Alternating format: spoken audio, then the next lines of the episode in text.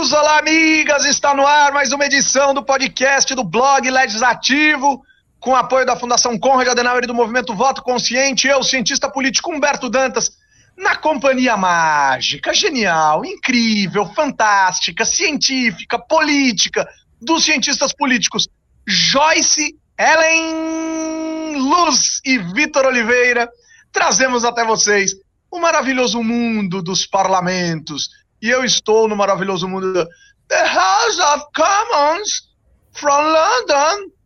Galera, tô na área, hein? Tá bem, Joyce? Tudo bem, querida?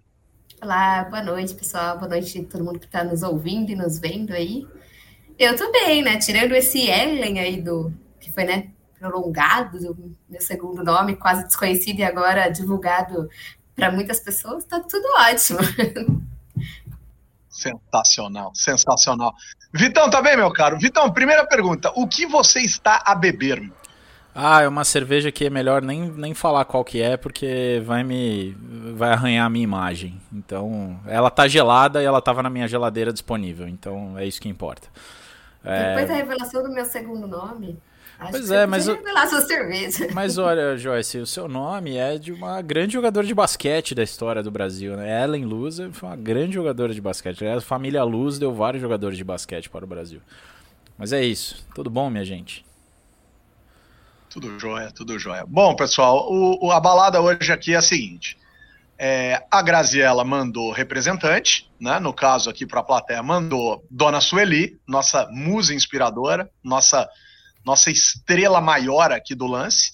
Né? A Joyce está na área, a Grazi continua no seu período de, de merecidos descansos, e eu só vim para dizer que bati o cartão, porque são 10 horas e 15 minutos na capital da, do Reino Unido, e eu estou hospedado atrás de um pub, e daqui a pouco as luzes me chamam, então é, eu só vou rapidamente dizer que o primeiro-ministro aqui efetivamente e de fato caiu. Hoje a gente foi ao King's College depois de passar uma semana na Blavatnik School of Government lá em, em Oxford para ouvir um cientista político muito conhecido no Brasil, que é o professor Antônio Pereira, que é daqui, e ele fez um bom resumo da situação e como as coisas funcionam.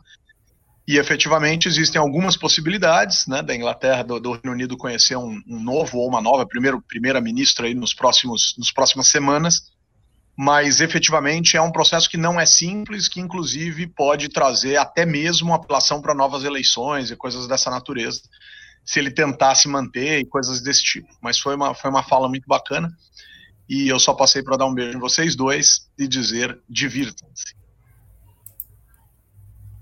Olha só, é isso. Muito obrigado, Humberto. Agora vá, seja Muito feliz bom e a gente sabe Tome que não cervejas pela gente, né? A gente sabe que não são as luzes do pub que te chamam, mas sim outras coisas. Né? Enfim, mas vá lá, siga aquela luz, siga aquela luz e não cante a musiquinha. São as luzes daquelas da chopeira, né? Que tem aquelas bolinhas, história, tal, é genial. Beijo, pessoal. Fui. Valeu, Humberto, valeu. Bom, e com isso eu vou assumir aqui um papel que não me deixa muito confortável, ainda mais estando junto com a Joyce, que essa pessoa brilhante, cientista política incrível. É, mas eu vou fazer as vezes aqui de Humberto Dantas e tentar puxar um papo contigo, Joyce, também puxar aqui com todo mundo que nos acompanha ao vivo, né? Mais uma sexta-feira aqui que a gente transmite é, o nosso bate-papo, a gravação do podcast pelo YouTube. Você que está ouvindo a gente pode fazer isso toda semana e participar com a gente do podcast também, mandando perguntas, comentários e tal.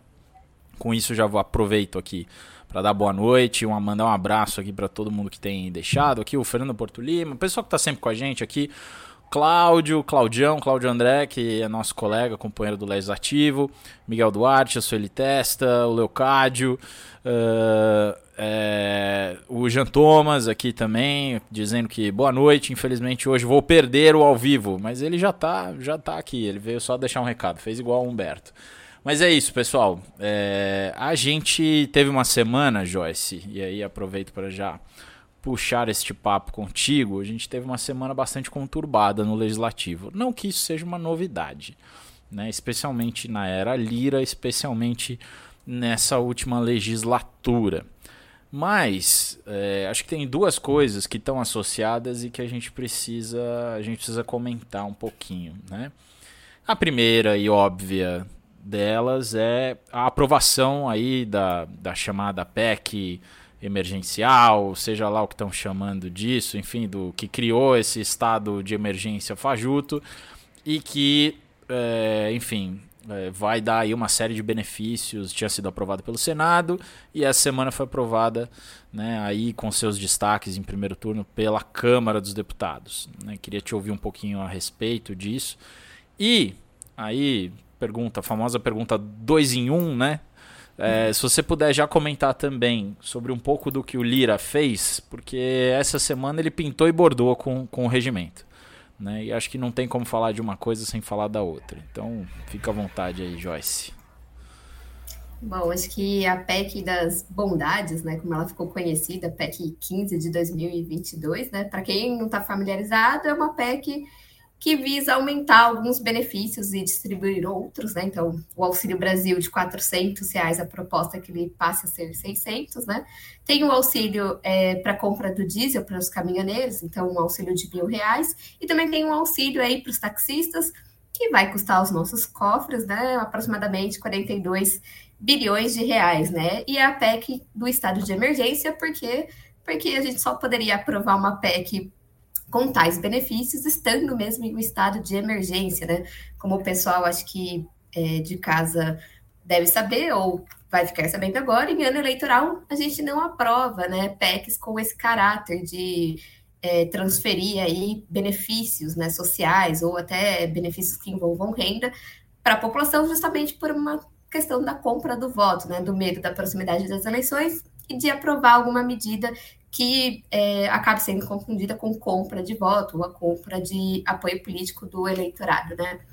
Mas o fato é que a gente teve a aprovação e acho que aqui, dada a situação é, econômica do Brasil, né, com uma taxa Selic que está batendo aí mais dos 12%, se não me engano, inflação chegando aos 13%, era de se esperar que, de fato, o governo recorresse a alguma medida, é, porque quem mais sofre nesse cenário econômico é, de fato, o bolso do brasileiro, né? Então, a gente sabe que 400 reais no auxílio é, Brasil não é suficiente, ainda que tenha é, tido um aumento no valor do que era o Bolsa Família. 400 reais não é um, um dinheiro que, é, segundo os estudos, consegue comprar uma cesta básica, né, os itens básicos é, de alimentação de uma família. Então, subir nesse cenário de inflação é um fator positivo, né? Assim como também você acabar distribuindo é, um auxílio para os caminhoneiros para a compra do diesel, dada essa alta, e esse descontrole também, né, da, do preço dos combustíveis, também não é algo prejudicial no que a gente diz respeito ao bolso do cidadão, né? Mas para o caráter é, eleitoral e do cenário eleitoral, né? É um pouco prejudicial porque, de fato, as medidas emergenciais elas foram aprovadas até dezembro desse ano. Ou seja, até quando o nosso atual presidente, nosso atual governo vai estar de fato aí, né, comandando. Então, isso pode caracterizar uma possível compra de apoio desse eleitor, né? Uma sinalização do governo de que, olha, é, estamos tentando ajudar vocês, então somos o governo que ajuda, é, esperamos que em outubro esse retorno venha através do voto, né? Então é uma sinalização. E também é, acho que tem um problema mais, é, mais para dentro né, da administração do governo e não vai ficar para o atual governo, vai ficar para o futuro governo, né, que seja em reeleição ou seja um novo candidato, que é o que fazer com esses 42 bilhões de reais que vão sair agora é, dos cofres públicos, né? A gente já está num cenário de déficit, já estamos num cenário em que o teto de gastos vai ser ultrapassado, né? Que vai ter a quebra né, do teto de gastos da, que foi aprovado. Então é preocupante com o que o próximo presidente vai fazer com a gestão econômica do país, né? Como é que a gente vai é, conseguir administrar essas despesas e também depois, será que essas despesas, né, elas são válidas até dezembro? Mas o que fazer após dezembro de 2022, né? A gente vai ter uma política econômica que seja combativa à alta da inflação, é, ou que seja combativa e ao preço dos combustíveis que anda muito volátil. Então, quais vão ser as medidas efetivas que faltam para esse governo que o próximo governo vai ter que assumir, né? É, acho que a gente tem agora uma medida que tapa um buraco que mais para frente vai ser aberto novamente, né? E só acho que agora entrando um pouco mais. Antes de você falar do, do, do, restante, que eu fiz as duas perguntas juntas, mas eu queria aproveitar que você fez esse comentário aí, Joyce, porque tem assim.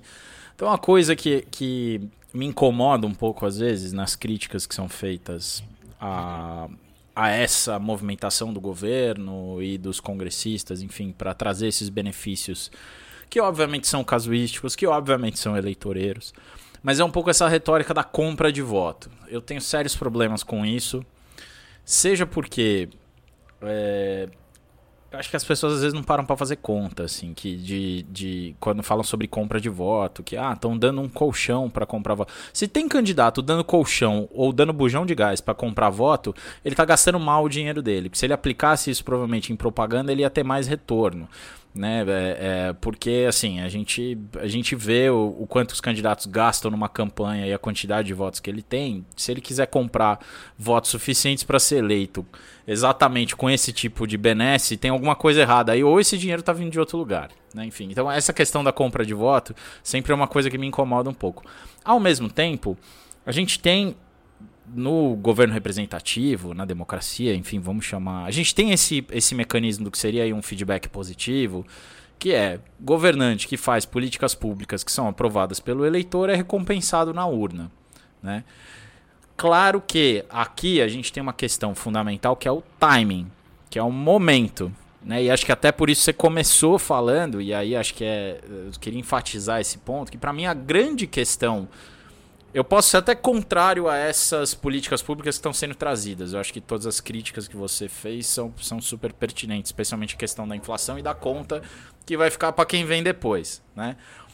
Mas para mim o pior de tudo é o, o timing, é o momento, né? E até esse ano a gente teve aí mais ou menos as coisas bem acordadas entre as nossas elites políticas, entre né, os uh, deputados, senadores, governadores, enfim, presidentes que passaram por lá, que você não fazia uma presepada desse tamanho em ano eleitoral. Que é muito feio. Que aí uhum. já você não tava brincando direito, né? E esse ano parece que todo mundo esqueceu esse negócio. Né? Então, isso eu acho que é uma sinalização muito ruim, né? Assim, quando você tem um, um acordo que existia, que fazia parte, acho que, da cultura política, das regras do jogo, mas claramente as regras estão sujeitas a vontade dos atores de maneira muito brusca aí, né? É, é, ou estão muito sujeitas a mudanças bruscas na vontade dos atores. É, assim, esse, esse acordo foi para o espaço. Né? A, impressão que eu tenho agora é todo ano eleitoral vai ser isso. Exato, exato. Então, assim, é, é, é, é difícil você falar da PEC em si, porque acho que, de novo, né, você tocou em um outro ponto bem bacana, Vitor, que é a PEC em si ela, é, ela era necessária, né? Se a gente de novo olhar, assim, o que a PEC traz de política era necessária, porque fome a gente passa hoje, né? A gente já não sabe o amanhã, então é um problema que a gente precisa resolver hoje, né? É, e é lógico que a gente deveria ter políticas públicas é, pensadas ao longo para resolver esse problema a longo prazo, que é aí a falha do governo que nós não temos uma política que foi pensada de novo para uma política econômica que foi pensada para reduzir essa alta dos preços e dos alimentos, né, e aí também dos combustíveis, né. Então acho que esse é um ponto de destaque. Então, é, só que é isso. Todo todo ano eleitoral vai surgir é, é, essa é, essa solução de bom, eu deixo para o último ano para tapar o buraco no último ano, para é, decidir fazer algo no último ano, né? Então, é, é, concordo com você, nesse ponto é bem problemático. É, e outra coisa, né? Eu também, assim, eu acho que é um. É, é, não é um tiro no escuro do governo, né? Porque eu acho que o que, que a gente sabe mais ou menos, né? A gente não tem garantia de que, de fato, a aprovação desses benefícios é, são traduzidas no retorno direto eleitoral, né? Mas a gente tem um ponto que é, bom, o, o eleitor ele esquece muito facilmente das coisas, né? E aqui não estou culpando o eleitor, não estou falando que o eleitor é irracional, não, né? Estou falando que há eleitores que vivem em uma condição social e econômica no país totalmente diferente da nossa, né? E que votam por fatores que são muito mais racionais que os nossos, né? Então, como eu estava falando, a pessoa que passa fome hoje A fome é hoje. Então, ela vai é, votar muitas vezes naquele candidato que resolveu o problema dela hoje. Não vai pensar se esse candidato deveria ter resolvido esse problema antes, né? Então, isso é um ponto é, problemático e não é só desse atual governo, né? Como você estava bem falando, né? É algo que vem sendo feito, praticado por outros governos, né? É, então, acho que isso é bem interessante, né? E aí, entrando no ponto do Lira mesmo, né? Eu acho que a gente, desde Acho que desde a, que a gente teve a passagem aí do Rodrigo Maia para o Lira, né? O que a gente viu foi uma sucessão de quebras de regras do regimento, né? É, e quebras mesmo, não era nem dar aquele famoso jeitinho, aquela manobra, né? Aquela possível interpretação, né? Porque o que acontece muitas vezes, acho que aqui eu estou substituindo a Grazi e é muito difícil substituir a Grazi. É sempre muito difícil, mas você está mais do que a altura. Não, mas é muito difícil. A Grazi é a pessoa assim certeira para falar de regras informais, né? Então, as regras informais são aquelas regras que comumente são praticadas, mas que não estão escritas em nenhum lugar, né? Que não estão ali no papel. E a gente sabe que, bom, as regras informais, elas sempre foram praticadas ali em cima do regimento interno, mas havia um acordo entre os parlamentares, né? Havia um acordo entre a liderança da Câmara e os parlamentares para usar é, dessa dupla interpretação, do, do vácuo, da, de de redação do regimento para você agir de uma certa maneira e não de outra. Agora, o que a gente observa com o Lira é uma quebra mesmo do que está ali no regimento interno. Então, o que, que foi a manobra mais recente dele, para não falar de outras, né? Daqui aqui a gente tem. tem Sim, a coleção é mas... é grande, né? Vamos falar pelo menos do, do que foi essa semana. Do, é. O que, que o nosso regimento estava previsto? Que, bom, os parlamentares podiam ali entrar em sessões remotas na, de segunda e sexta-feira, né? Por quê? Porque é justamente o período em que eles estariam é, fora ou dentro de Brasília. Então, ah é nesses dias em que você pode ter sessões remotas, em que o parlamentar pode entrar remotamente, o voto dele vai contar, mesmo ele estando remoto. Então é isso que está lá no nosso regimento. E o que o Arthur Lira fez foi mudar o regimento, é, assim, desculpa aqui falar, mas da cabeça dele, e permitir. Você que, ia falar de é... outro lugar, mas tudo bem, a gente Exato, tirou da cabeça tá... dele. Exato, é das 6, quase 6, 27 da tarde, né? Então ainda estamos numa sexta-feira terminando o expediente. Ah, né? mas então... as pessoas vão ouvir isso aqui de madrugada, não tem problema. É, e aí, bom, o que acontece é que ele mudou a regra. Ele falou: bom, quem tiver remoto vai poder votar e vai ser contado o voto normalmente. Por quê? Porque, novamente, tinha o medo de que, como os congressistas já estariam fora de Brasília, existiria o medo de que é, não existisse o quórum necessário para aprovar uma PEC, né? Fora aí o intervalo de cinco dias entre o primeiro e o segundo turno, que nunca existiu e nem existe faz muito tempo, né? Então, a PEC foi votada no primeiro turno na segunda e no segundo turno logo na terça, né? Aquele período de cinco dias, a gente nem sabe mais o que aconteceu com ele, né? Isso já faz tempo, né? Isso aí é outra presepada, né? Que, que já faz, já vem de algum tempo da gestão Lira, mas essa mudança imediata mostra mais uma vez como é, o Lira, de fato, é um agente que é, tá ali alterando a todo tempo as regras do jogo para favorecer o governo, né? E para favorecer um governo do qual ele faz parte. Né? É, eu acho que até mais para favorecer o, o, interesse dele, que por vezes, ou muitas vezes, está associado ao interesse do governo, devido a essa ocupação mais recente de cargos aí, né? Pelo pessoalzinho dele, enfim. Mas é, é muito louco como você tem uma, uma, uma pessoa só consegue ter tanta força dentro do processo legislativo e toma decisões que, na pior das hipóteses, deveriam ser colegiadas.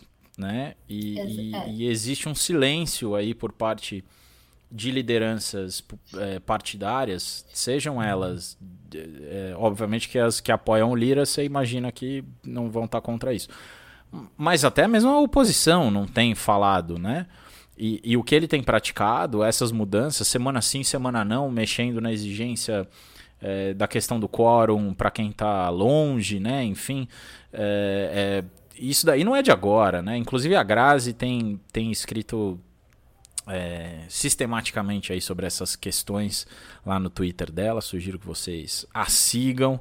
A nossa querida Graziela Testa, ela sempre escreve sobre essas coisas. E, mas é muito maluco, assim, o Lira é, é, é, Eu ia dizer que ele é o agente do caos, mas não é, né? Tem, tem uma, uma, aquelas coisas da ciência política que né, é, eu não lembro se esse é, se esse é do. É, se esse texto é do Cox e do. Ou é do. Na cabeça. É, talvez, mas que, que é a lógica é essa, né? Obviamente que se é a maioria que escreve as regras, né? Ou melhor, se o parlamento escreve as próprias regras e essas regras são definidas com base na decisão da maioria, obviamente essas regras vão favorecer a própria maioria. Agora, isso é, a gente pensa com um mínimo de estabilidade ao longo do tempo, né? Você de uma semana para outra mudar a regra do jogo e, e unilateralmente, assim, a gente está longe do que é minimamente um, um órgão colegiado. A gente está indo para uma autocracia.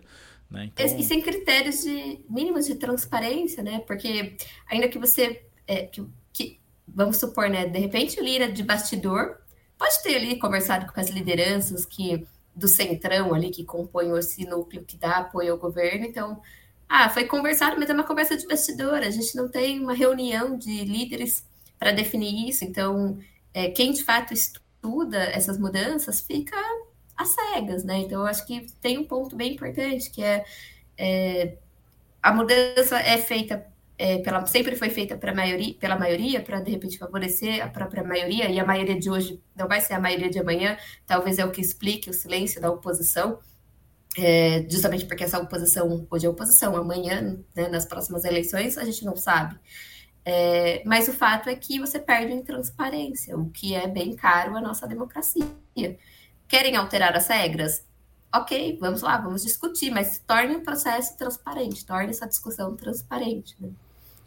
É isso, é isso. Né? Transparência está longe de ser um, um primor assim do, do, do, parlamento brasileiro, embora acho que em termos comparativos a gente não está até tão mal assim, né?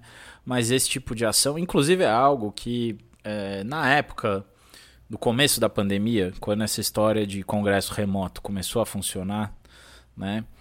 É, do funcionamento remoto tanto da Câmara quanto do Senado era algo que a gente já temia, né? Assim que o, o a possibilidade do funcionamento remoto, passado o período excepcional, no qual fez todo sentido, né? E foi importante, mas que isso passasse a ser é, um recurso de manobra aí nas mãos da, do, do chefe da vez. Né? E é exatamente isso que o Lira está fazendo. Né? Tá jogando com isso para é, garantir ou evitar que tenha quórum nos momentos em que ele, em que ele acha que faz sentido. Né? Então, enfim. Mas é isso. Eu queria também é, mandar um abraço aí para todo mundo que tem, tá tentando assistir a gente pelo YouTube, que aparentemente estamos com problemas técnicos, mas não é só o Legis. Né? Pelo jeito é o YouTube mesmo que está instável e tal. Enfim, todo mundo que está tentando fazer live hoje aparentemente deve estar sofrendo. Mas a gente segue aqui tocando o barco na medida do possível. Espero que todo mundo apareça aí quando possível, mas que nos ouça depois e quem está ouvindo a gente aí através do seu agregador de podcast favorito, né? Não vamos fazer nomes aqui porque não somos patrocinados, na verdade mas que, que nos sigam nesses também ali, siga o nosso podcast no seu agregador favorito, mas você pode ouvir sempre, a qualquer momento, quando você estiver fazendo a faxina, né, fazendo aquela sua corridinha semanal, enfim. Né, no caso da Joyce, a Joyce é, é, maluca por bicarbonato e vinagre, né? É, é limpa qualquer coisa, né, Joyce?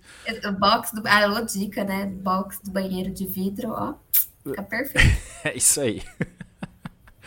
então tá. No, no Congresso essa semana, a gente também teve é, algumas questões envolvendo o Congresso especificamente, né? Porque quando a gente fala do Congresso, a gente está falando aí da junção das duas casas, né? Sessões conjuntas e tal. E algumas decisões, por exemplo, promulgação de emendas constitucionais são feitas né, é, pelo, pelo Congresso. Né? E aí a gente teve o piso da enfermagem, o piso nacional da enfermagem, foi algo que foi aprovado né? Uma categoria que certamente foi fundamental aí para muita gente né? que ficou internada e, enfim, não só durante a pandemia, né? Mas, enfim, os enfermeiros aí conquistaram esse esse avanço. A gente pode discutir aí se faz sentido, se não faz, enfim, mas é, para todas as carreiras. Mas o fato é que o, foi aprovado no, no, no, pelo Congresso, foi promulgado, se eu não me engano, acho que uma, uma emenda que, que garante esse piso, né? Uh, e também eu queria fazer menção aqui a algo que, que é muito caro. Aí é, eu estou aproveitando espaço aqui para falar do, do que é pessoal aqui. Não, estou brincando. Mas o, foi aprovada pelo Senado, depois de ter sido aprovado pela Câmara, a emenda de Kigali ao Protocolo de Montreal. Essa emenda ela estava tramitando no Congresso há alguns anos. O Brasil já tinha assinado, mas não tinha ratificado ainda. Vai ratificar agora com a assinatura do presidente Bolsonaro, espero. E há muito tempo que esse negócio anda lá pelo Congresso e é muito louco, porque é, é uma coisa eu, eu, é muito surpreendente assim como é, os nossos ilustres é, deputados e senadores não perdem uma oportunidade de perder uma oportunidade. É uma coisa maluca. É, essa, a emenda de Kigali garante que o Brasil tem acesso a, de, a recursos para modernizar a indústria aí de ar-condicionado, geladeira, essas coisas, uh, a fundo perdido, né, de uns 100 milhões de dólares. Assim. É dinheiro, dinheiro de graça para o Brasil e que só precisava aprovar no Congresso, só isso. Né? E o mais louco é que uh, havia aí toda uma correlação, uma conjunção de forças, tanto do setor privado quanto da sociedade civil e tal. Todo mundo era a favor, porque uh, o protocolo de Montreal, todo mundo deve ter ouvido sobre o que, que ele fala, que é aquela história da. Antes da gente. É, da emergência climática né, é, é, ser modinha, né? O maior problema que a gente vivia, pelo menos o mais alardeado, era a questão da camada de ozônio, né? a destruição da camada de ozônio e tal, que era super sério. E aí o protocolo de Montreal foi o que lidou com isso, né? Substâncias que agrediam a camada de ozônio e tal passaram a ser banidas, não sei o quê. E aí ele teve uma consequência negativa que é ele passou os, os gases que foram utilizados para substituir os gases que agrediam a camada de ozônio causam é, o efeito estufa, ou agravam o efeito estufa. Então, enfim, todo esse arranjo aí é um acordo internacional, né? enfim, uma emenda que foi feita a um protocolo. Um, é, e já tem 100, quase todo mundo assinou, só faltava o Brasil e mais uns 10 países assim. Então. E esse dinheiro parado lá. E aí, finalmente, o Senado aprovou. Só que esse negócio ficou na Câmara muito, muito, muito tempo. E ninguém botava para votar. O Lira ficou dois anos sentado em cima desse negócio. Só esse ano que ele botou para votar, foi aprovado. E aí, logo depois, chegou no Senado, e aí, com a relatoria da, da Mara Gabrilli, é, ele foi aprovado. A Cátia Abreu quase fez esse negócio não ir para frente, porque ela não quis votar na comissão, mas aí votou-se direto no plenário e ele foi aprovado essa semana. Então, assim, fazer menção a esse a essa aprovação, que é um projeto que eu trabalhei, fiquei muito contente que foi aprovado. Tem 100 milhões de dólares aí agora disponível para o Brasil fazer alguma coisa. Uma notícia boa no meio de tanta notícia ruim, né? Tem alguma coisa aí dessa semana no parlamento, além dessa que a gente falou, que você queira destacar, Joyce? Tem a, a LDO com a garantia da, do segredo das emendas de relator, né? Não Acho impositivas, né? Não impositivas, mas é, Bom, conseguiram tirar o, o, trecho que garantia a impositividade, então acabou passando que não vão ser impositivas. Mas olha só que curioso, Victor, porque é, na LDO havia espaço para que, de fato, é, tanto os, o presidente da casa, né, tanto o Arthur Lira quanto o Rodrigo Pacheco, colocassem de fato os parlamentares que estavam indicando o dinheiro e as localidades, né? Porque esse é um grande problema ali, né? Grande, né? Um dos grandes problemas da emenda de relator é que hoje elas não, é, elas não precisam informar os parlamentares que elas estão beneficiando, né, quem é que indica essa emenda, e também as localidades. E aí, na LDO, tinha essa, é, essa chance de uma emenda ser aprovada para que, bom, dado todo o rebuliço que o STF fez de ir lá e falar, bom, quero saber quem é que indicou, quero saber a localidade, havia essa possibilidade dos parlamentares tornarem visível, né, terem a obrigação ali de indicarem o nome do parlamentar e a localidade. E foi retirado no último momento ali da aprovação da LDO, né? Então, a LDO foi aprovada sem a impositividade das emendas, mas também garantindo aí é, o teor secreto dessas emendas, né? O que é bem prejudicial, né? Porque eu estava acompanhando essa semana em junho do ano passado, a ministra Carmen Lúcia é, pediu para que o governo se manifestasse, né, é, pelas emendas, né? Então, também solicitou ao Congresso Nacional que os parlamentares, parlamentares informassem quem é que tinha indicado, o valor. E aí eu estava vendo que só na Câmara dos Deputados, né, só 65,7% dos nossos parlamentares é que indicaram aí, é, algum valor e a localidade, nem é que deram a informação completa, né? Alguns parlamentares foram lá e contaram um pouquinho para a STF o que eram essas emendas, enquanto o restante dos nossos parlamentares permanece em silêncio, né? Então, acho que, apesar da, assim, dessa, é, do ponto positivo da não impositividade das emendas de relator, teve esse ponto negativo, que elas continuam secretas e a gente podia ter aí ter tirado essa, esse segredo delas, né? O que, obviamente, não é vantajoso para o governo, né? para nenhum dos dois presidentes, né? Nem para Arthur Lira, nem para Rodrigo Pacheco, né? É, é, esse eu acho que a aprovação da, da LDO antes do, da ida ao recesso, né, é uma exigência formal aí, né, para que o recesso seja recesso de verdade. Embora a gente saiba que já teve outros anos que a LDO não foi aprovada antes do recesso agora de meio de ano né, que a gente vai agora até o fim do mês de julho, né, no, nesse recesso e depois, em tese, em agosto volta, mas a gente sabe que esse ano é diferente, porque esse ano tem eleição e a gente não vai ter em agosto o retorno para valer, a gente vai ter basicamente uma semana de, de esforço concentrado, que é como né, se costuma se denominar esse tipo de arranjo aí em que os parlamentares vão pro, pro concentram, estão fazendo campanha, tá todo mundo fazendo campanha. E isso é, enfim, é, do jogo, é isso aí mesmo que acontece com o Brasil inteiro. É, mas voltam a Brasília em uma semana de, de, cada mês, um de agosto, outro de setembro, depois outubro, né, durante o mês de outubro é só onde, onde tiver segundo turno, né, e, e para os parlamentares isso não necessariamente os afeta né? Porque eleição pro, tanto para o Senado quanto para a Câmara é basicamente só no primeiro turno, né? A menos que tenha algum problema aí depois que você vai ter uma, uma outra eleição, enfim, mas isso é, é raro. Acontece, mas é raro. O Humberto que adora essas coisas, né? E é, e aí a gente deve ter a partir ali de outubro, talvez, dependendo da situação política que a gente vai estar vivendo, obviamente, né, um, a retomada do funcionamento normal. Mas assim, para que tudo isso aconteça da maneira como foi previsto, era preciso aprovar a lei de diretrizes orçamentárias, que é um das, uma das etapas né, do orçamento. A gente tem, na verdade, o orçamento mesmo, o orçamento em si, é a LOA, né, a lei orçamentária ali anual, né, que é aprovada no segundo semestre. Então a lógica é essa: no primeiro semestre você aprova a lei de diretrizes, no segundo semestre você aprova o orçamento de fato.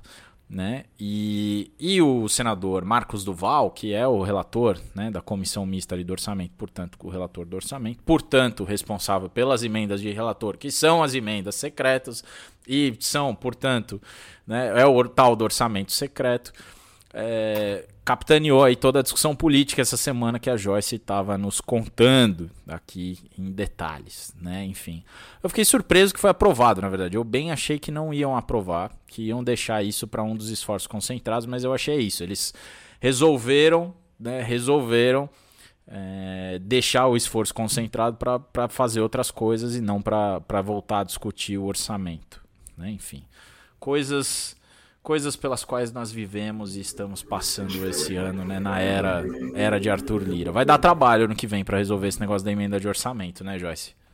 Nossa, vai dar um trabalho. A da emenda do orçamento, né? Porque, querendo ou não, acho que é um, um, assim, um querendo ou não, né? É um retrocesso, né?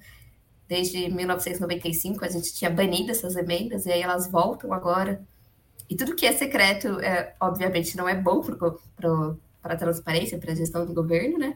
Mas também é, acho que o que mais preocupa é novamente o dinheiro, né? Então, onde é que está saindo esse valor? Porque é um valor a mais, né? Se a gente acompanha aí os gastos com as emendas, é um valor a mais que está saindo do orçamento então, é de onde está vindo esse dinheiro, né? Uma parte a gente sabe que é das emendas de bancada, que sofreram ali um corte, né? E das emendas de comissão. E do orçamento dos próprios ministérios, né? Que está sendo aberto em favor dessas emendas de relator, né? Que eu Isso, acho que é o mais grave. É, que aí é o problemão para quem vai assumir, né? É, quem vai segurar essa batata quente no ano que vem, né? Uhum. O, que, o, que, vamos fazer com as emendas de relator, né? É que você tem, você faz, imagina, imaginem vocês, caros ouvintes, né? Que você faz lá, sei lá, é 200 milhões para aplicar no programa de, sei lá, tratamento dentário das crianças da, das creches brasileiras. Enfim, sei lá. Então, não existe esse programa, mas enfim. Não sei se existe também, de repente. É, eu, eu, eu, é, eu não arriscaria. E aí, sei lá, tá no Ministério da Saúde ou tá no Ministério da Educação esse dinheiro. Tem lá, tá lá descrito no orçamento, tá, o dinheiro tá lá reservado, já tem é, programa, já tem coisa acontecendo. Tem gente que depende desse recurso e tal. E aí o que, tá, o que tem acontecido em alguns casos é que para executar essas emendas de relator, como a Joyce falou, como não há previsão Bom, primeiro, a gente nem sabe quais para onde que, tá, quais são os programas, né, que vão que, que o que tá, porque é secreto esse orçamento como não tem transparência, a gente também não sabe de onde está vindo o dinheiro, porque um dos princípios que, que da década de 90 para cá ficaram bem ou mal consagrados aí no, no Brasil também é que para você indicar uma nova despesa, você tem que indicar uma fonte, né, de onde vem essa a, a receita, né? Isso veio ali da da lei, se eu não me engano, da lei Camata, mas, mas que foi consolidado na lei de, de responsabilidade fiscal. Né? E é algo que, bem ou mal, vinha sendo seguido. Né? Assim, então, quando você abre o orçamento, que o ato de fazer isso, né, é tirar o dinheiro de um lugar, pôr para o outro, remanejar e tal, é o tal de abrir o orçamento. Para você abrir o orçamento, você tem que ter um mínimo de transparência. Tem que aprovar uma outra lei para mudar o orçamento. Geralmente uma medida provisória, coisa do tipo. E o que acontece com essa emenda de relator é que a gente não sabe. Então, basicamente, o presidente da Câmara ou o presidente do Senado pegam essa emenda, vão lá na porta do ministro e falam: dane-se, você não vai fazer o que tinha sido programado. A política pública que ia ser executada não vai mais. Por quê? Porque agora vai, sei lá, vai trator para não sei aonde, vai enfim, é uma, uma questão aí de, de a gente não consegue é, ter um mínimo de, de planejamento e, e, e, de ter uma visão de política pública, de execução de política pública que não seja refém desses interesses casuístas, que por mais que sejam legítimos, eu realmente vejo legitimidade na tanto na, na vontade do parlamentar de levar recursos para sua base e tal, ninguém precisa ser o Barry Ames para achar que isso faz sentido.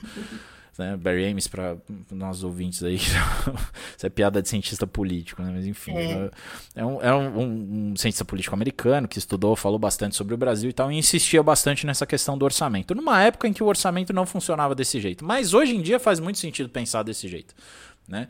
Que, que o político, o incentivo principal dele é levar dinheiro para a base dele. Né? E, e, e, tem uma boa parte do Congresso Nacional que funciona nessas bases, especialmente ali os deputados, né? ou vários dos deputados. E, e não é que eu acho ilegítimo isso, mas é óbvio que, de um ponto de vista de gestão da coisa pública, de política pública, de republicanismo, de, de eficiência né, de, na gestão pública, de efetividade das políticas públicas. Sei lá, a gente pode falar o que a gente quiser aqui.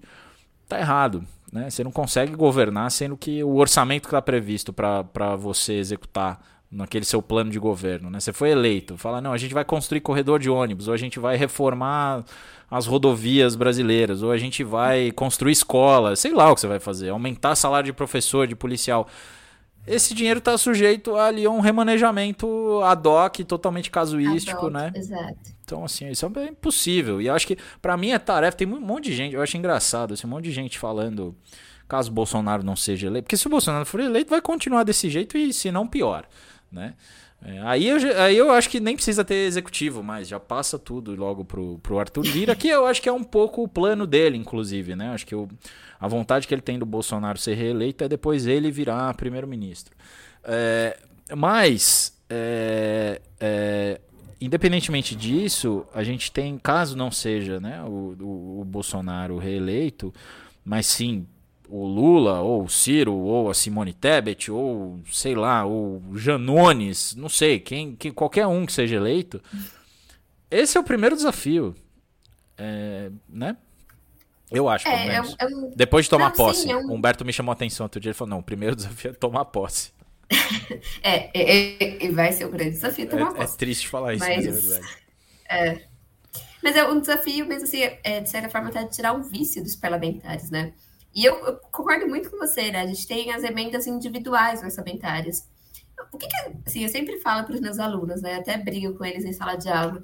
Eu falo, poxa, o que, que a gente espera de um deputado federal que a gente escolhe ali pela nossa região, né? Eu espero que esse cara faça políticas para minha região, porque afinal de contas eu escolhi ele para isso, né? Tipo, então, se o cara pega uma emenda individual e traz recursos para minha região, ótimo, tá de parabéns, porque era isso mesmo, né? Que era para ele fazer, era isso que eu queria. E aí as emendas individuais tiveram toda uma transformação ao longo do tempo que eu acho que ficaram ótimas, né? Ficaram transparentes, o parlamentar tem lá uma quantia certa, o parlamentar tem que indicar certinho o ministério, é, a obra que ele quer, o dinheiro, que ele quer aportar mais dinheiro. E aí não tem essa permissão. Qual é o grande problema das emendas de relator? É se tira daqui, põe dali dinheiro que, é, é como você falou, né? É, não tem nenhum critério, né? E, de novo, passa por cima da decisão dos ministérios e dos ministros, obviamente, que são aí os grandes formuladores de políticas públicas, né? É isso. É isso. Olha só. Nossa, até que passou rápido aqui o nosso programa. Pelo jeito, o, YouTube tá melhor, porque o pessoal começou, aumentou a audiência e o pessoal tá, tá, tá voltando a comentar aqui. Então fiquem à vontade aí, pessoal. O Genil Júnior aqui mandou uma pergunta: quem pode exigir para que Lira ou futuros presidentes sejam obrigados a seguir o regimento? Então, esse é o ponto, né, é, meu caro Genil. É, ninguém pode obrigá-los, pelo menos é, é, é, em tese, a organização dos trabalhos é autônoma, né? Os, os poderes têm autonomia para definir como eles vão funcionar, né? Então seus regimentos internos e coisas do tipo. Então não dá para, por exemplo, até dá, mas seria um, um, pé de guerra grande aí, um cabo de guerra grande. O, o, o Supremo virar e falar não, você tem que seguir o regimento. Isso já, já houve, né? Algumas provocações nesse sentido. Na época do Cunha, se eu não me engano, acho que foram as últimas vezes em que isso aconteceu, que a oposição foi ao Supremo para exigir que determinadas questões de, do regimento que estavam sendo atropeladas, mas não era nem de perto isso que o Lira está fazendo, de mudar de um dia para o outro várias vezes na semana a mesma regra, né? Era uma reinterpretação casuística, não era efetivamente reescrever o regimento com base numa é. canetada, né? Então, assim, e, e, e eu, eu posso estar enganado, né? Me corrijam aí os nossos regimentalistas de plantão. Mas é, o Supremo sempre disse, não, isso é uma questão interna corporis ali, né? Isso é uma questão para o legislativo, eles que se entendam ali, né? Eles que são os responsáveis por elaborar o regimento que se entendam. Então, assim, toda a lógica foi o que a gente falou até um pouco mais cedo, né? Se o se é o legislativo que é responsável por organizar suas regras e ele toma as decisões com base na regra da maioria, ou seja, quem tem mais voto decide, logo você imagina que o regimento vai ser escrito e resguardado por essa maioria. Uhum. Né? A grande questão é que a maioria está respaldando o que o Lira tem feito. Né? Esse é o ponto. A gente tem ali uma, uma coisa meio autocrática com a condescendência ou com o apoio. Né? Então, enfim, é, é, é muito maluco isso. Né? Muito maluco. Não sei se, se a Joyce quer acrescentar algo não, é exatamente isso, né? Quem faz a regra pra é, é, tem autonomia dos poderes, então é o legislativo que manda no pedaço dele, né? Então, e quem é que manda? A maioria que está no legislativo. E a maioria que está no legislativo, infelizmente ou felizmente, está do lado de Arthur Lira. Então, se beneficia a maioria agora, deixe que Arthur Lira mude esse regimento. Ninguém vai denunciar, ninguém vai tentar fazer nada. E, e como a gente estava falando também, né? O fato da oposição também ficar quieta é porque a oposição entende que talvez no, no próximo tempo, né, no próximo período, na próxima legislatura, essa oposição pode virar uma maioria e aí se beneficiar dessa alteração de regra também. Ou fazer as mesmas coisas que Arthur Lira está fazendo hoje, o que me, o que, assim, me preocupa ainda mais. É, eu não sei se me preocupa ainda mais, mas tanto quanto, eu acho que né, é, é exatamente esse jogo repetido, né? Que em tese previne os absurdos de acontecerem. Porque você fala, bom, eu vou respeitar a minoria, eu vou respeitar a oposição, porque depois eu posso virar oposição. E aí, quando eu virar oposição, eu quero ser respeitado. Mas aí, a partir do momento que quem está na cadeira lá começa a atropelar tudo e a todos, então a gente tem um, tem um problema muito sério. O, o Alex Han aqui, Alex Han, sempre conosco, falou: Eu fico imaginando como seria um parlamentarismo no Brasil depois dessa PEC de como funciona o orçamento secreto. Olha, tem algumas coisas que a gente pode olhar mundo afora, eu acho que não é tão imaginário assim. Dá uma olhadinha no que está passando pela Itália agora, ou do que a Itália está passando agora. Essa dificuldade de formar governo, a instabilidade crônica que a Itália tem, de sobe governo, cai governo.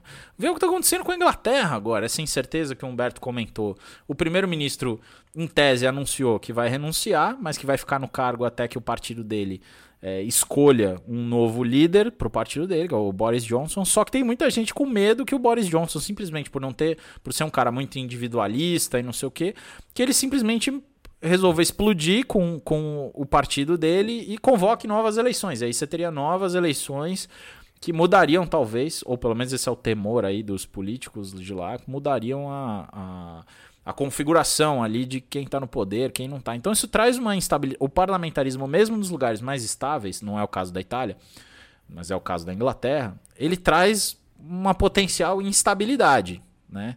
Esse, os incentivos estão postos ali para um tá, um tá com a arma apontada para o outro, o executivo e o legislativo o tempo todo, né, Joyce? Medo de a gente virar uma Bélgica que ficou mais de um ano sem governo nenhum. Né? No melhor dos casos, é. você fica mais de um ano sendo governado pelo Arthur Lira. É isso que vai acontecer é, com a é, gente. Mas eu acho que o. Assim, né? Inclusive, um jornalista me perguntou isso hoje, né? Sobre ah, o parlamentarismo ele é melhor para o Brasil. É, eu acho que a gente tem que pensar nos conflitos que a gente tem dentro do legislativo. E acho que e, assim, as diferenças que a gente tem postas na nossa sociedade. A gente tem muitas diferenças, a gente tem muitos conflitos dentro do legislativo. Isso aumenta o risco de o nosso parlamentarismo não ser estável, de toda hora que legislativo e executivo não se acertarem, você ter aí a famoso voto de confiança, em que o parlamento vota se está confiando no primeiro-ministro, e se não tiver, porque ah, não está me agradando, o primeiro-ministro cai fora e é outra escolhido. E aí, se o partido não, não consegue escolher, pronto, chama novas eleições e aí a gente tem uma configuração. Acho que é, a gente tem que tomar um pouco de cuidado, né? Quando a gente. Eu acho que o Victor falou é excelente, olhar para outros países e talvez pensar, olha, não é assim a tão receita do sucesso, né? A grama do vizinho não é tão verdinha quanto a gente pensa, né? Não, e é isso, vários países parlamentaristas, mesmo no, no na Europa Ocidental, né? Enfim, é, tiveram problemas, né? Que a gente associa a Europa Ocidental com essa estabilidade, né? Lugar que neva é mais legal e tal, né? O, e se a gente vê, a, a Espanha ficou um tempão sem conseguir formar governo. A Holanda recentemente teve o mesmo problema. A Bélgica foi o pior dos casos que a Joyce já citou aqui. Né? A gente tem na Itália esse. A média de tempo de governo na Itália, se eu não me engano, é, é um ano e meio, não chega a um ano e meio por governo, assim, dos últimos 30 anos. Assim, é um negócio maluco. Nossa, e aí, imagino que seria isso no Brasil. Eu não sou. Eu não tenho predileções aí, não tenho sistema político ou regime, enfim, não, regime eu tenho, democrático, mas eu não tenho sistema de governo de estimação. Né? É, agora, tudo que a gente está vendo acontecer é, nesse momento, essa movimentação, essa discussão em torno do que seria um semipresidencialismo, tal, enfim. Primeiro que semipresidencialismo não tem, não tem uma definição estrita, né? Pode ser várias coisas cabem nessa caixinha de semipresidencialismo. E a criatividade institucional. Eu não confio, eu não confio no, no Arthur Lira, no Gilmar Mendes e sei lá mais quem para redigir essa essa proposta de, de novo, novo sistema. Vocês já estão fazendo, vocês já estão fazendo do nosso regimento uma concha de retalho, imagino que dirá de uma constituição em que a gente possa ser um semipresidencialismo. Imagina o nível do casuísmo. Ele permite... Exato, a gente vai ser uma concha de retalho também do semipresidencialismo de Arthur Lira. Né? Eu já escrevi, inclusive, um texto para o blog que tinha esse nome, o semipresidencialismo de Arthur Lira, é porque é muito específico com muito as específico. regras dele. Né? É. É, e a gente vive, a Grazi até acho que comentou algumas edições passadas aí do nosso podcast, que a gente tem uma situação de fato de muita influência do legislativo, né? E a gente tem o legislativo compondo o governo, mas a gente não tem o legislativo politicamente responsável pelo governo. A responsabilidade hum. fica em cima do presidente, que foi eleito de uma maneira separada. Então, de fato, você tem um problema aí de um funcionamento aparlamentar, né? um funcionamento que parece parlamentarista, e isso é uma coisa que acho que tem um certo consenso na, na, no, na literatura, pelo menos ciência política, que existem características muito importantes do sistema político brasileiro que são parecidas com o sistema, muito mais com o sistema parlamentarista do que com o sistema presidencialista. Uh, o que não significa que dê para chamar o Brasil de semipresidencialista, enfim, até porque esses termos são complicados. Independentemente disso, né, é, é, quando a gente olha para o funcionamento desse sistema político, a gente tem uma, uma tendência a uma instabilidade, uma fragmentação que, na minha visão, é o principal impeditivo para a gente ter um, um, sistema parlamentarista minimamente funcional né, no Brasil.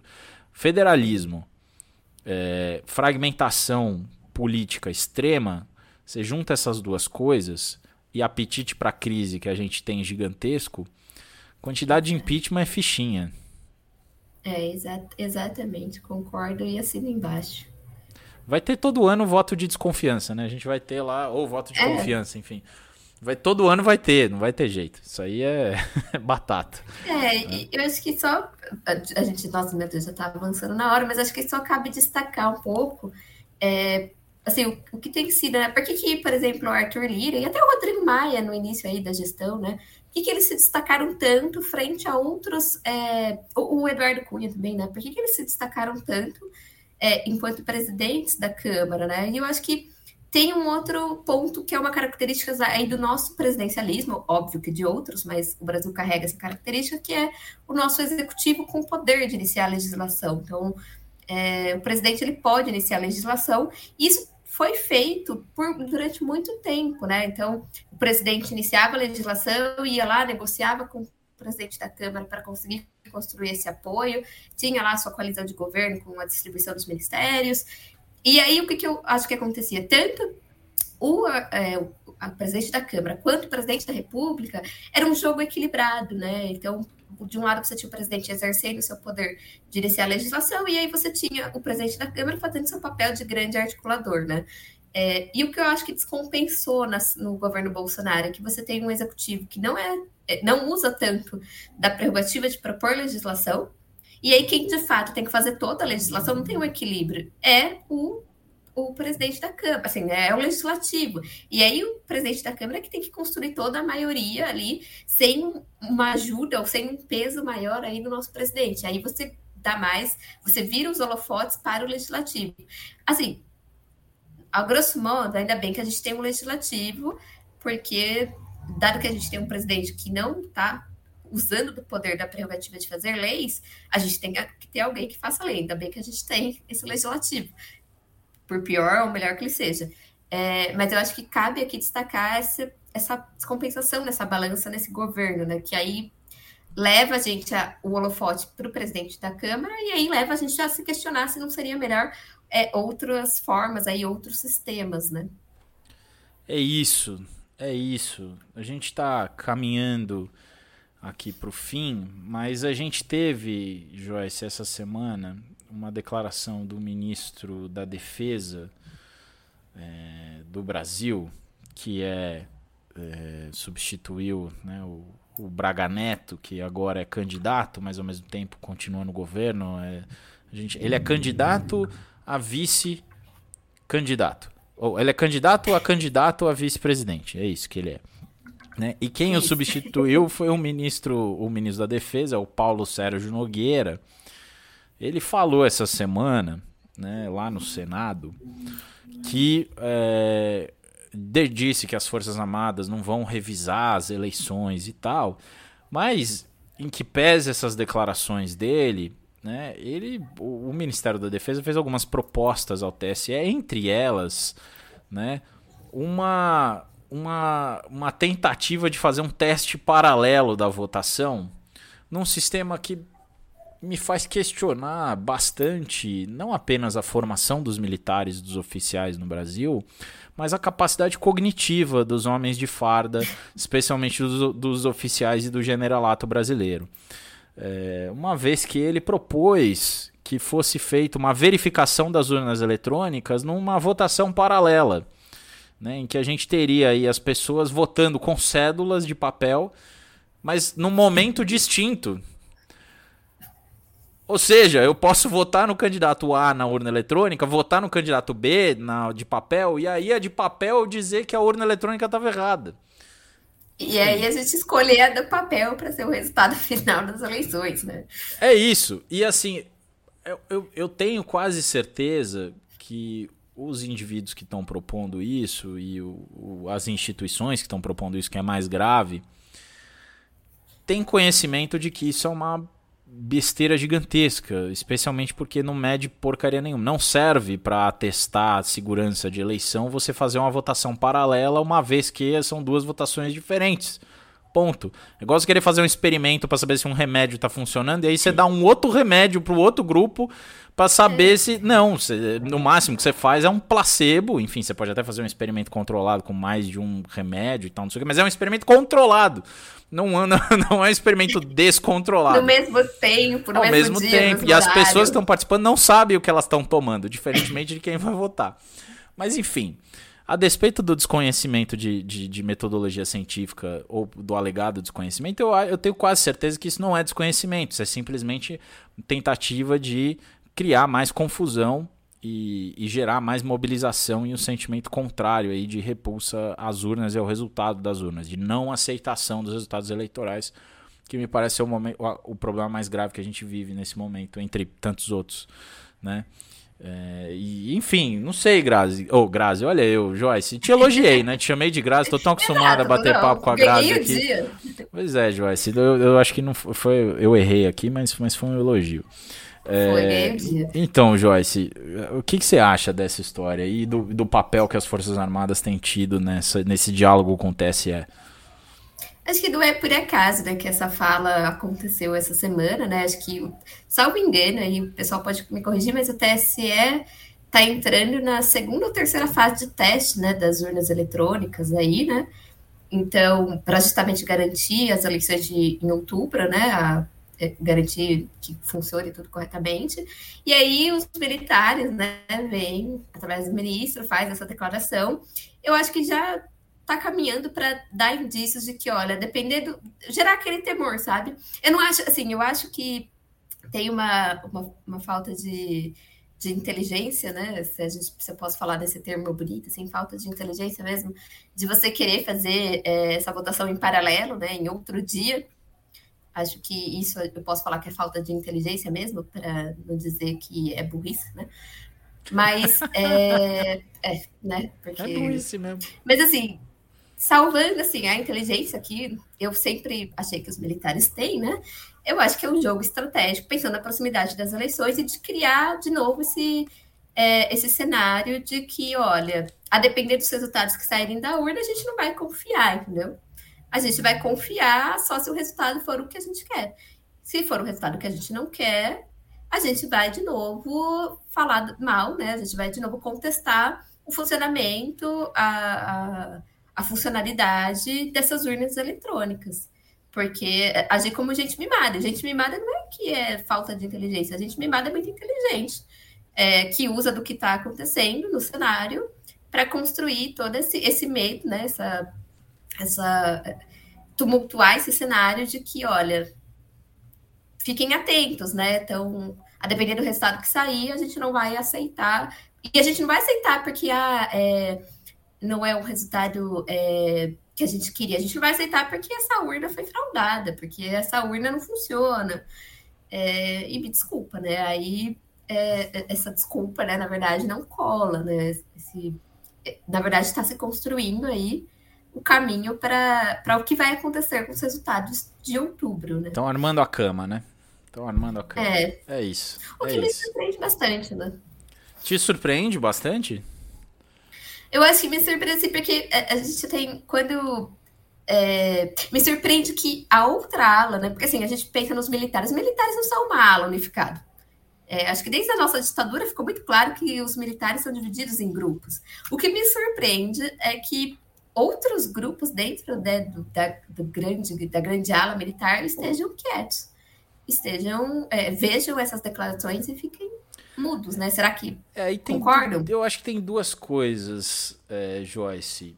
É, e acho que as duas coisas podem ser verdades ao mesmo tempo, embora eu acho que sejam hipóteses concorrentes. Olha a gente falando difícil. É, a primeira questão é: se existem de fato esses grupos que são contrários a essa postura mais é, política que parte das Forças Armadas tiveram junto com o bolsonarismo, é, se elas de fato são contrárias e são ciosas do seu dever institucional, elas ficam quietas, que é o que todo militar deve fazer. Então você tem esse é. primeiro ponto. Né? Um militar cioso das suas responsabilidades e, e que é, é democrata e respeita a autoridade civil, ele está quieto nesse momento, né? Se é que eles existem, né? Então tem essa, tem essa questão. Não é que nem, por exemplo, antes ali de 64, a gente sabe que tinha militares que inclusive apoiavam a esquerda, né? A gente sabe que o pessoal lá no Rio Grande do Sul era brisolista, enfim, é, tinha isso. Uh, a outra hipótese, que pode ser verdadeira, não, não necessariamente é concorrente, as duas coisas podem estar acontecendo ao mesmo tempo, né, eu acho, é que é um grupo muito minoritário, que é um grupo que tem receio, e é um grupo que também está se beneficiando das coisas que, que foram feitas ao longo dos últimos anos, beneficiando os, os, os, os militares de uma maneira geral. Né. Então, assim, eu acho que tem aí um jogo de interesse, um, um alinhamento de incentivos muito perverso, Sim. né? Que vão ficar quietos até esses caras saírem, porque a gente está ganhando aqui também, enfim. E, e acho que é isso. E, enfim, não sei se. Não sei se, se tenho algo a acrescentar nessa, porque eu estou muito pessimista com relação às nossas Forças Armadas. Eu acho que é, é isso. Não, eu, eu, é, eu também. Acho que, o, acho que essa coisa de, de, de, querer tumultuar mesmo, né? De querer criar esse cenário de, de mais instabilidade, né? De desconfiança, né? É isso. É, e eu acho que tem uma questão também aí de aumentar o cacife para negociar a transição. Olha a gente falando em transição, que em tese não deveria ter, né? Mas a transição de poder. Exato. Bom, já estamos muito avançados aqui no nosso programa, né? Mas é voltou. isso. Voltamos aqui o time completo nesse momento, né? Produção integrando aqui nossa transmissão no YouTube nesse momento. Mas é isso. Eu aproveito aqui para perguntar a Joyce se ela tem um abraço virtual para nos dar. Olha, hoje eu vou até pedir licença para usar esse espaço. Eu ia pedir licença para fazer uma fala final, mas como me deram o direito do abraço, eu vou fazendo um abraço. É, eu queria, na verdade, mandar um abraço para todas as mulheres desse país. Essa foi uma semana muito difícil para quem é mulher, né? Acho que todo mundo acompanhou o caso do estupro, né? Da, de uma grávida, né? E acho que a gente percebeu que não importa a roupa, não importa a situação é, em que a mulher esteja, a culpa não é da mulher, né? A culpa é do homem. E eu queria mandar um abraço e dizer para a gente continuar juntas. Muitas vezes a luta não é fácil, é, mas que a gente possa continuar juntas justamente por essas mulheres que já passaram por atrocidades muito maiores que, assim, que eu, por exemplo, assim, né? Então, é, queria de fato e também pedir é, a maior conscientização dos homens, né, que ouçam as mulheres, que deem espaço de fala para elas, que não cheguem a esse extremo de, de acharem que mulheres precisam gravar para comprovar que de fato um estupro aconteceu, né? É, eu acho que isso também é algo triste dessa história. Então, força para todas nós, né? Que o dia de amanhã seja um pouquinho melhor que o dia de hoje para quem é mulher nesse país, né? É isso. É isso, Joyce. Falou e disse. Aline Floriano, me dá um abraço virtual. Oi, gente. Joyce, super sensata nas palavras, então reitero aqui. Deixo um grande abraço para você, Joyce. Saudades. Sim. E vou aproveitar para deixar um abraço para duas companheiras de trabalho minha, a Anitta e a Karina. E é isso, gente. Valeu. A Anitta é, é, é, mancada isso, Aline, porque aí eu não posso mandar abraço para ela também, mas enfim. mas tudo bem, não tem problema. Queria... Pode mandar. Ah, eu, já, eu mando muito abraço pra Anitta, na verdade, aqui. Ela já tá.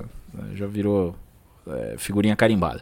Queria mandar um abraço, obviamente, para Joyce, agradecê-la demais ter participado do podcast com a gente hoje, além de, obviamente, agradecer a Aline por toda a sua dedicação nesse, nesses anos que estamos juntos aqui, mas enfim, né, é, dizer que o que vocês falaram é, é triste que precise ser dito, mas que a gente apoia a luta e segue firme ao lado de vocês.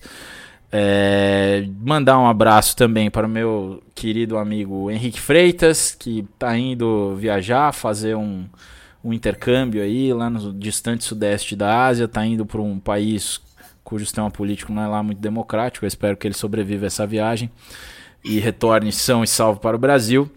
É, mandar um abraço também é, para o meu querido amigo é, Marcelo Santucci, que é um grande palmeirense, deve estar triste, mas está fazendo aniversário nesta sexta-feira também que gravamos esse podcast. Mandar um abraço para ele.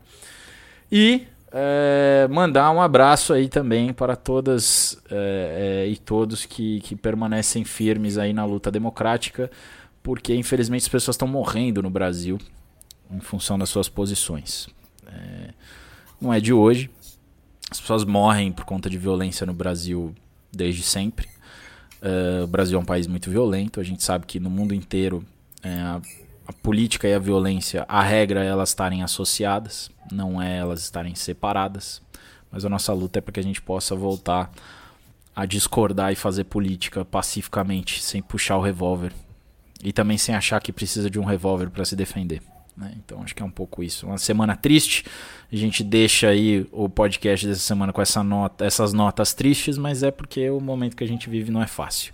Né? Se eu fosse o Humberto aqui, provavelmente ele estaria terminando uma nota mais para cima, mas foi uma semana difícil, acho que por, pelos vários motivos que já foram expostos aqui e os desafios são grandes pela frente. Né? Então é isso. Grande abraço. Espero que a Grazi e o Humberto estejam aproveitando o chinelinho. E é isso, né? É, semana que vem a gente volta, tem mais. Grande abraço. Abraço, Joyce. Tchau. Beijo grande, gente. Beijo, Aline. Tchau, tchau. Beijo, gente. Tchau. Valeu, pessoal. Até a semana que vem.